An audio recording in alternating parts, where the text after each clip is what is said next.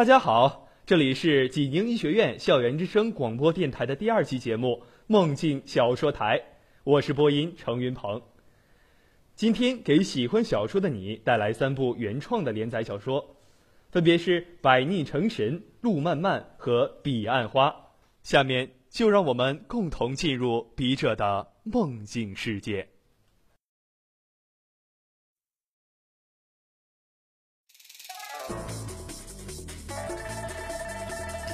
韩熙，武学废柴，披着层层朦胧的身份，踏上只属于他的巅峰。不怨天，不靠人，一颗心可破苍穹，可指天下。为义，奋不顾身；为情，独占群雄。是够久了，孩子，你该走了。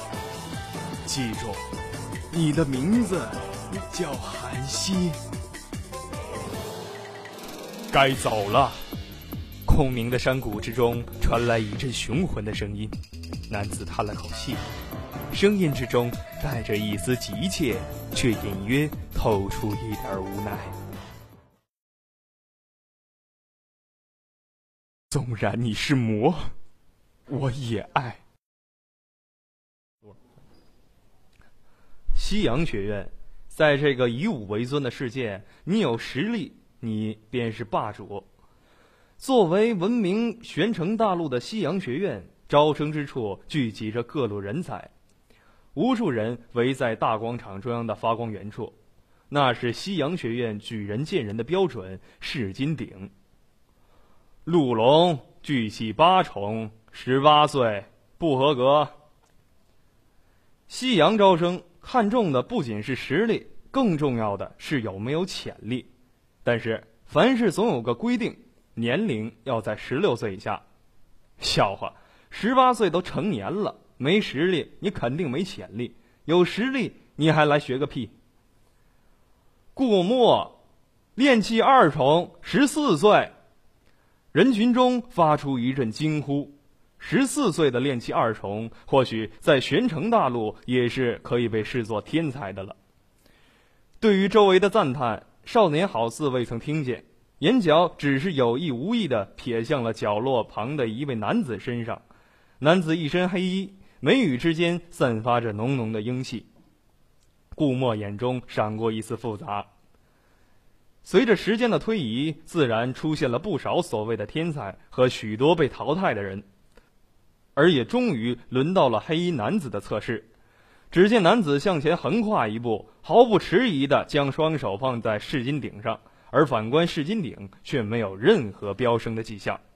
也难怪，只要是一个正常人，都会有玄气波动。毕竟玄城大陆本来就是由玄气组成的世界，在这个世界，呼吸都能算是一种修炼。同样。这个黑人也引起了人群中的一阵惊叹。韩熙，玄气，玄气无，十四岁。男子摇了摇头，缓缓走下中心台，讽刺之声此起彼伏。而被称为韩熙的男子头也不回的走了下去。哎，这小子有点意思。内院之中，一阵苍老的声音响起。而这老头长相极其猥琐，身材就更不用提了。其实第一轮选拔只是年龄选拔，而韩熙却是已经符合了条件。经过第一轮留下的足有万人之多，而他们也根据实力进行了划分。顾墨便是足足占据了榜单第五十五名。奈何废人！韩熙望着密密麻麻的人群，喃喃自语。第二轮便是属性测试，一般来说，每个人都有自己所对应的属性，而第二轮才是真正的选拔。属性要求五行属性一重，随着实力的晋升，属性也会随之晋升，而并非实力高了，属性也就高了。其实招生之处一共分为十处，所以并非所有人都在同一处测试。陆听风，风火属性。火属主，土属辅，双属性。这绝对是能够令人刮目相看的了。一般每个人都只有一种属性，双属性的便是其中的佼佼者了。李虎，水属性，无阶，不合格。一条条不合格的消息从巨石旁传来。检验属性的石头被称为通天石，而所谓的无阶便是无资格出现水属，就是隐性水属。固墨，雷土属性，雷属主，土属辅。一般不以五行属性为主修炼的人，都是修炼的特定的功法，而占据榜单高位的固墨，自然有其不凡之处。属性以五行属性为根本，而亦有雷、风、雨、电、冰等属性。通天石的十多个凹槽，每亮一个，便证明拥有一种属性。金号木与风属性，木属主，风雨属辅，三重属性。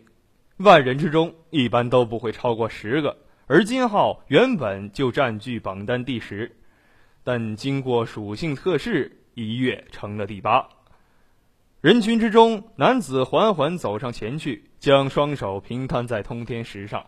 顾墨紧盯着通天石，眼神不敢有丝毫颤动。十多个凹槽散发着耀眼的光芒，而一瞬间却暗淡下去。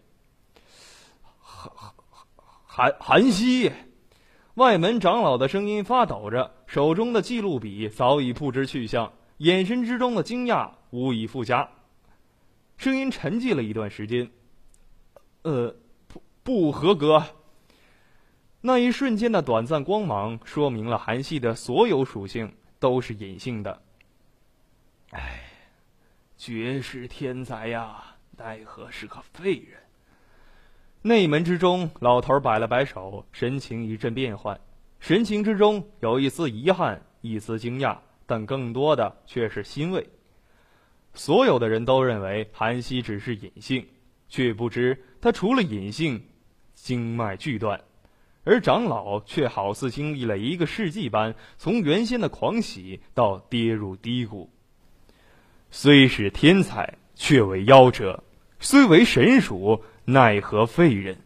他的路究竟该怎么走呢？他是否会带着自己的一份信念，真正走上巅峰？他的名字叫韩熙。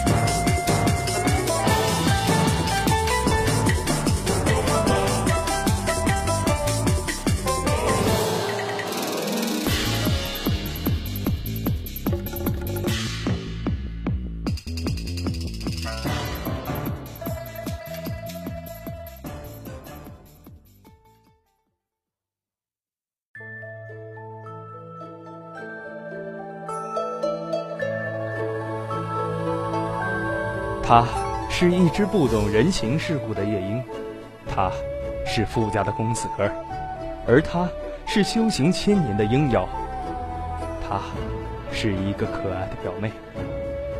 这是一篇关于人与妖的爱恨情仇的短篇小说。下面请收听原创短篇小说《路漫漫》，作者刘维芳。流苏。是五洲山上最顽皮的一只小妖，不是拔山羊爷爷几根毛，就是摘牡丹姐姐几朵花，再来就是摸摸青莲哥哥的莲蓬子，整个五洲山都对他唯恐避之不及。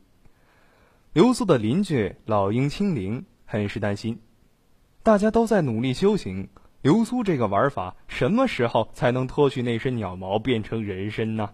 于是乎，为了不负刘苏娘临死前的托付，青灵开始天天在流苏的鸟窝前看着他休息。皇天不负有心人呐！经过不知多少个日日夜夜，流苏终于在八百七十五岁那年修得了人身。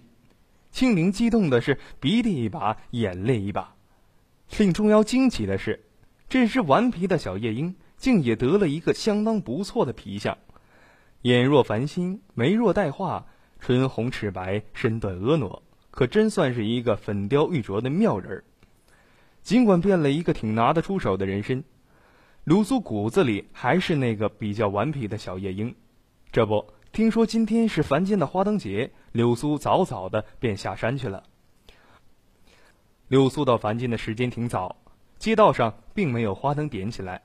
在路边摊上各种稀奇的小玩意，着实让流苏觉得很开怀。在街上走走逛逛，不留神就买了一大堆小东西。摸了摸瘪瘪的肚子，流苏又找了一个小饭馆，尝了尝馋了好久的人间烟火。茶足饭饱后，流苏揉了揉走酸的腿，付了钱，甚是满意的走了出去。这时，太阳已经只剩了半边脸，街上陆陆续续有人点起了花灯。流苏慢慢踱着碎步，欣赏这一年一度的美景。花灯节璀璨的灯光下，流苏睁着一双大眼睛，四处东张西望。在熙熙攘攘的人群中，流苏看到了一个男子。他信步走在人群中，一袭青衫，金口镶了白色的云纹锦边，五光十色的灯火投照在他俊朗的脸上。漫天星辰仿佛不留神跌入了他的眼中，温润如玉的笑一直挂在嘴边。当他扫过流苏所在的方向时，流苏顿时觉得心在刹那砰砰的跳个不停。流苏呆呆的望着他，看着他一步步靠近，再一步步远离，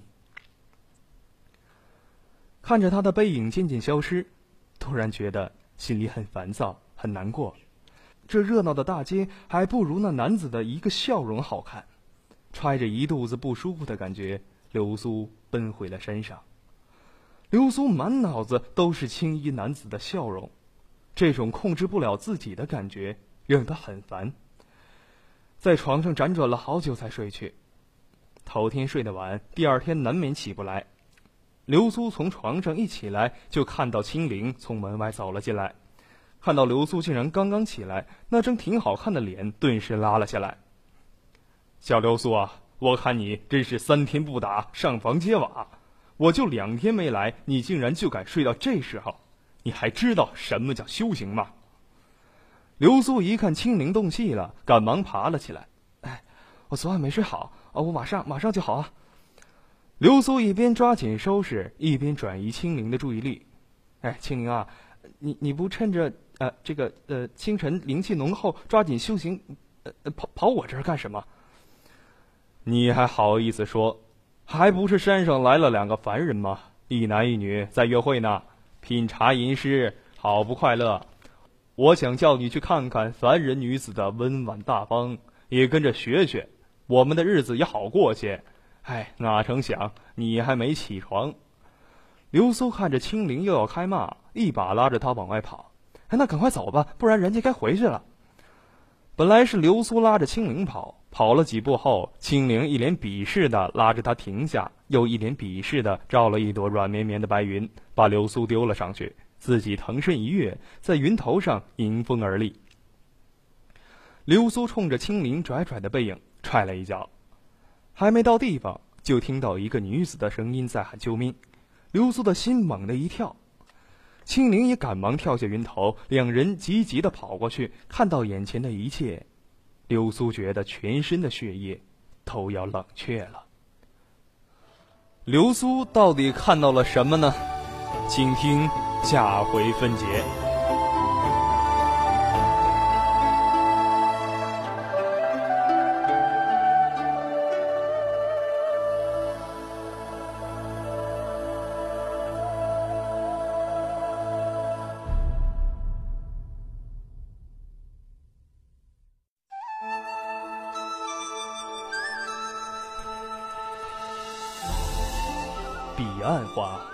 曼珠沙华，又称幽灵花，花色炽烈，刺眼的血色就好像无法消解的仇恨一样，而那难以消解的，却又不仅仅是仇恨。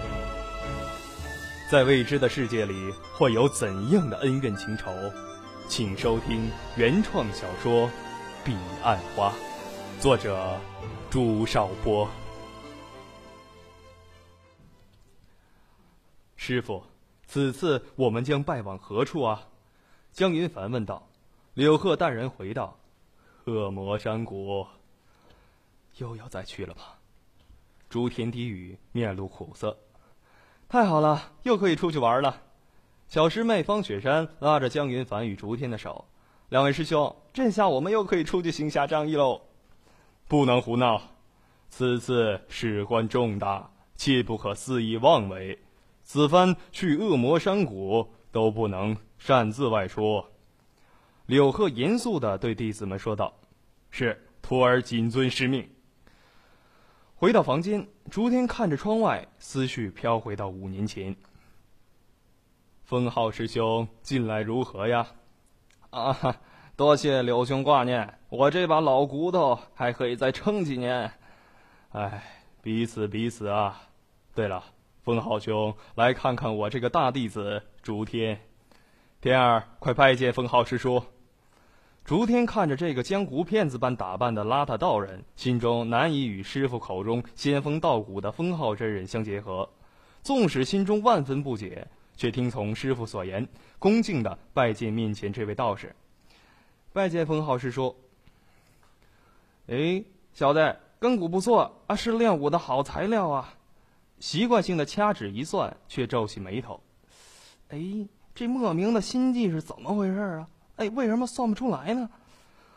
封号真人暗道：“柳兄，不知你师徒二人从何处归来呀？”哈哈，也有你这牛鼻子老道算不出来的。我们师徒昨日从禁地而归。禁地？莫非？正是。柳鹤打出禁言的手势，阻断了封浩真人的话。